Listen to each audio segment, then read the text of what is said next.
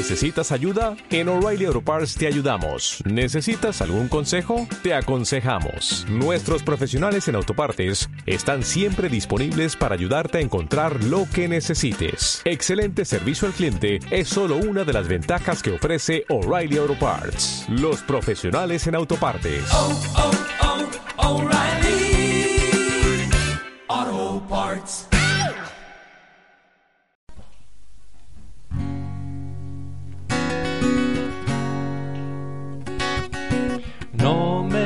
Merecemos, Señor, que tu amor a nosotros sea tanto, pero tú nos lo quieres dar así para hacer que nuestra vida sea solo Padre nuestro para ti.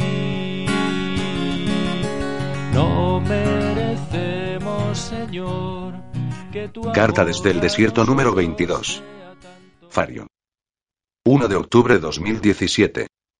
Fiesta de Santa Teresa del Niño Jesús, patrona de las misiones. Queridos amigos de la misión. Fario. Hace ya unos años, comenzamos en la misión de God del programa Támara para mujeres enfermas de SIDA y sus hijos, en su mayoría a causa de la prostitución. Durante este tiempo han sido decenas las mujeres que hemos podido ayudar a través de nuestros programas, tanto en el área laboral como ayudándoles con sus medicamentos, mejora de sus condiciones habitacionales y la posibilidad de comenzar una nueva vida en la que descubrir su dignidad como personas, como mujeres creadas a imagen y semejanza de Dios amor. Pero también hemos cosechado nuestra lamentable cuota de fracasos. Mujeres que han venido a nuestros programas, con la firme promesa de dejar la prostitución y una retaíla de vicios innombrables, que sin embargo han caído una y otra vez en las mismas adicciones. Es el caso de Fario. Cuando la conocimos, a través del hospital de Gode, ya estaba infectada de SIDA y padecía la peor clase de tuberculosis, la que ya es multiresistente a cualquier clase de medicamentos. Por más oportunidades que le ofrecimos, Fario volvió a la prostitución, al alcohol y a drogas locales como el chat y la shisha, una y otra vez. En 2016 fue sorprendida, una vez más, ejerciendo la prostitución y fue apartada del programa. Viéndose en la calle, vino a pedirme perdón, se puso de rodillas y antes de que yo me diera cuenta y pudiese impedirlo, me besó los pies, pidiéndome una nueva oportunidad. Aunque ella no lo entendiera, Fario era musulmana, le dije que estábamos en el año de la misericordia y que estaba perdonada. Era su última oportunidad. Al cabo de unos meses, descubrimos que, de manera clandestina y escondida, había vuelto a caer en lo mismo y fue apartada del programa para siempre. Fario siempre había sido extremadamente delgada, pero en ese tiempo parecía una especie de cadáver ambulante. Una mañana, estando ya fuera del programa, se acercó a la hermana y no tuvo que decir nada, Sister Joaquín se dio cuenta de que Fario tenía la muerte escrita en el rostro. Sin pensarlo dos veces, la subió en el vehículo de la parroquia y la llevó al hospital. Fue ingresada en una habitación que había servido de trastero, reconvertida en habitación de aislamiento. La tuberculosis que padecía era extremadamente contagiosa. Ella tenía que usar mascarilla lo mismo que los que la visitábamos. Todos los días íbamos a administrarle sus medicamentos, llevarle comida, bañarla, cambiarle de ropa y de sábanas. Pero, sobre todo hacerle compañía y estar con ella, en la firme convicción de que estábamos asistiendo a la pasión de Cristo en el sufrimiento de esta mujer. Estuve enfermo y me visitasteis, cada vez que lo hicisteis con uno de estos mis humildes hermanos, a mí me lo hicisteis, Mateo 25, versículo 36. Fario empeoraba de día en día hasta que dejó de comer y tuvimos que administrarle vías para que no muriera deshidratada. Pasábamos más tiempo en el hospital que en casa, hasta que nuestra vida comunitaria se empezó a resentir. Fue entonces cuando tomamos la decisión. ¿Por qué no nos traemos a Fario a morir a nuestra casa de la misión? Con el permiso del director del hospital y cumplimentado los necesarios trámites burocráticos, acondicionamos una habitación para ella con todas las comodidades a nuestro pobre alcance. Corrían los primeros días de agosto y a partir de ese momento, todos hicimos turnos de día y de noche para acompañarla y socorrerla en sus necesidades. La hermana fue la que tuvo que echarse más carga a sus espaldas, por sus conocimientos de enfermería y sus muchos años de experiencia misionera en estas lindes. Fario fue la primera persona que habíamos recogido y traído para morir con nosotros. Ha sido un verdadero kairos de Dios para la misión, para todos nosotros, una gracia y un privilegio, un verdadero paso del crucificado por nuestras vidas. Seguro que vendrán más, pero ella fue la primera. Estar a su lado, rezar vísperas o el rosario todos juntos alrededor de su cama, cantarle canciones, enseñarle alguna película que le entretuviera y distrajera. Yo ya estaba acostumbrado a levantarme a las dos de la noche para estar con ella, cambiarle los pañales cuando era necesario. Rezar un rato con ella y junto a ella, en medio de la noche estrellada de este desierto somalí, tratar de imaginarme cómo habría sido su vida desde que nació y la mala suerte que había tenido para vivir una vida tan espantosa. Entró septiembre y le pedimos a Nuestra Señora que se la llevara en primer sábado de mes, pero no murió. Fabio estaba tercamente, incomprensiblemente aferrada a la vida, al último hilo de su existencia. Vino su hijo a despedirse de ella, un chaval de no más de 12 años, de ojos traviesos y la ingenuidad de quien ha vivido toda su vida en la precariedad y la incertidumbre, viendo el horror de la vida de su madre, en el cuartucho donde este pobre chaval vio desfilar durante años, a lo peor de la escoria de la humanidad. Fabio murió a las 10 de la noche del 5 de septiembre, día de la fiesta de Santa Teresa de Calcuta. No nos cabe duda que la Madre Teresa vino a buscarla. Para nosotros fue una emoción muy fuerte que fuese en el día de la fiesta de tan gran santa, que muriera la primera persona en nuestra humilde misión. Oramos y cantamos a su alrededor tantos días y ahora venía la madre a llevársela. Qué mayor regalo que poner por obra lo que un día le dijo la Madre Teresa a nuestro Señor. Si no me dejan entrar en el cielo, yo llenaré el cielo de pobres y ellos me ayudarán a entrar. Nosotros creemos y esperamos en la fe que Fario, que está ya con Jesús, María y todos los santos, nos ayudará a entrar cuando nos llegue la hora, en su mismo rinconcito de cielo, porque creemos en la fe que Fario estará en la puerta del cielo junto a Jesús, a María, a todos los santos y nos ayudará a entrar al banquete del reino. Cuidar a Fabio nos costó un dineral en medicamentos y todo lo que un paciente necesita, bueno en realidad, más que un dineral, no nos costó nada, porque todo, absolutamente todo lo que gastamos en Fabio nos lo habéis donado vosotros en aquella gigantesca colecta de medicinas y material médico y de hospital que nos mandasteis en el contenedor. Gracias a todos vosotros en nombre de Fabio y de los que vendrán, seguro, después de ella. Bautismos en la vigilia pascual. Después de diez años de paciente espera y siembra tenaz, llegó el día por todos esperado. Después de serena reflexión y una concienzuda catequesis para adultos.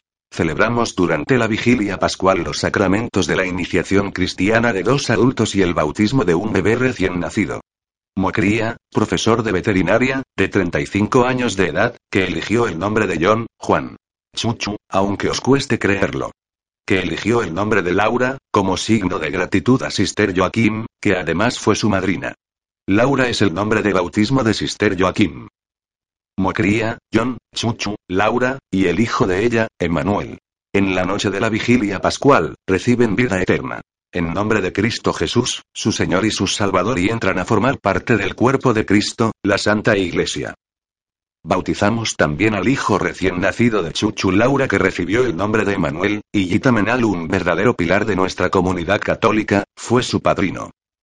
Es difícil explicaros lo que significaron para mí estos bautizos. Todos estos años rezando solo en mi capillita, siete años celebrando la Santa Misa solo, día, tras día, tras día, pidiéndole al buen Dios que no me dejara desfallecer, que no flaqueara mi fe y que siempre me mostrase el camino. Tal fue el gozo de esa noche, que, al acabar nuestra solemnísima celebración, recuerdo estar de rodillas en la capilla solo, entrada ya la madrugada, al fresco del relente, y decirle al Señor, que después de la alegría que acababa de vivir, daba por bien pagados todos los sinsabores, todas las soledades, todas las oscuridades, todas las amarguras, todas las lágrimas, todos los miedos de todos estos años. Tres nuevos cristianos, tres nuevos católicos, tres nuevos hijos de Dios y de la Iglesia. Como dice la canción de mi amigo el padre Félix del Valle. No merecemos, Señor, que tu amor a nosotros sea tanto, pero tú, nos lo quieres dar así, para hacer que nuestra vida sea solo Padre nuestro para ti. Visita pastoral del obispo. En el mes de noviembre de 2016 hizo su primera visita de de nuestro nuevo obispo, Monseñor Angelo Pagano, junto a otros cuatro sacerdotes de la diócesis. Su presencia entre nosotros supuso una enorme gracia de Dios. Oró con nosotros, presidió la divina liturgia, visitó las obras y proyectos de la Iglesia. Nos acompañó a Calafo. Se reunió con las autoridades y sobre todo avivó las ascuas del fuego del Espíritu entre la pequeña comunidad católica que aquí peregrina a la casa del Padre y se esfuerza por sembrar las semillas del reino que viene. La misión de Gode es la única misión de todo este gigantesco vicariato apostólico que no ha sido fundada por los padres capuchinos, franceses e italianos, y nuestro nuevo obispo quiere que la primera evangelización sea una verdadera prioridad de esta iglesia particular. De hecho, nos ha pedido que, puesto que Gode empieza a ser una misión firmemente arraigada, que desde aquí pensemos y discernamos la manera de llegar a otras poblaciones de esta vastísima región somalí. Llegada del padre Paul Schneider. En junio de 2016 nos visitó el padre Paul, sacerdote diocesano de Getafe, España, y aquí en Gode sintió la llamada a la vocación misionera. Una llamada que llevaba años germinando y madurando en su corazón. El padre Paul ya está en Gode. Sin billete de vuelta, que es como los verdaderos misioneros se van a las misiones. Con todo mi corazón doy las gracias al obispo de Getafe, don Joaquín María López de Andújar, por prestarnos a uno de sus mejores sembradores para esta dificilísima misión en este terruño tan áspero y olvidado, en pleno corazón de África. También mi agradecimiento personal a mi obispo, don Braulio Rodríguez Plaza, arzobispo de Toledo, por toda su ayuda en esta gestión. Paul pasará una temporada en Addis Ababa asistiendo a una escuela de idiomas, y a primeros de 2018, se incorporará definitivamente a la misión de Gode. Esto me liberará a mí para colaborar con el obispo de Arar en otras tareas del vicariato y sobre todo para explorar la posibilidad de abrir otras misiones junto a la frontera con Somalia. Almacén, Tabor, Betania. Gracias a la generosidad de todos vosotros, hemos completado en estos días la construcción de tres nuevos edificios. Almacén. Al paso de los meses y los años, casi sin darnos cuenta, todo el edificio de Galilea se nos había convertido en un inmenso trastero, en todas las aulas y dormitorios se nos amontonaba la comida, los repuestos de los vehículos, medicinas a montones, material escolar, y un sinfín de artículos que se iba comiendo el espacio de las aulas y hasta de los dormitorios. Se hacía por tanto urgente la edificación de un almacén, en el que guardar todo lo que a lo largo de estos meses nos habéis donado. Tabor. Narra la tradición evangélica que fue en ese monte alto donde Jesús manifestó su gloria a sus discípulos. Por ello, hemos construido una casita en la que los moribundos de SIDA o de cualquier otra enfermedad, que no tengan donde morir, puedan venir a experimentar la gloria del resucitado en su hora final donde estar rodeados de la mejor atención médica, dentro de la precariedad de esta región, y sobre todo recibir todo el amor y la ternura de la Iglesia Madre. Betania. Desde que llegó a Gode, la pobre Sister Joaquima ha deambulado como una nómada, de habitación en habitación, sin morada fija donde reclinar la cabeza. Solo el buen Dios conoce la generosidad de su sacrificio, su despojo y su olvido de sí misma. Había llegado el tiempo de que la Iglesia le facilitase un espacio pobre pero digno donde poder vivir con mayor facilidad su consagración religiosa. El apartamiento del mundo, la soledad del claustro, la intimidad con solo Dios, el tiempo de estudio. Todo eso que durante estos tres largos años ha vivido precariamente por las circunstancias de la misión, lo podrá vivir ahora a pleno pulmón y con el corazón esponjado en la amistad con Jesucristo esposo y en su constante entrega a los más pobres de los pobres. Agua, traigan agua. Es el grito desesperado que nos lanzan las gentes al paso de nuestro vehículo. Y, es que ya va para casi dos años que en toda la región somalí de Etiopía no cae ni una gota de lluvia. Gode y sus alrededores, poblados incontables, perdidos entre estos secarrales inhóspitos, se mueren literalmente de sed.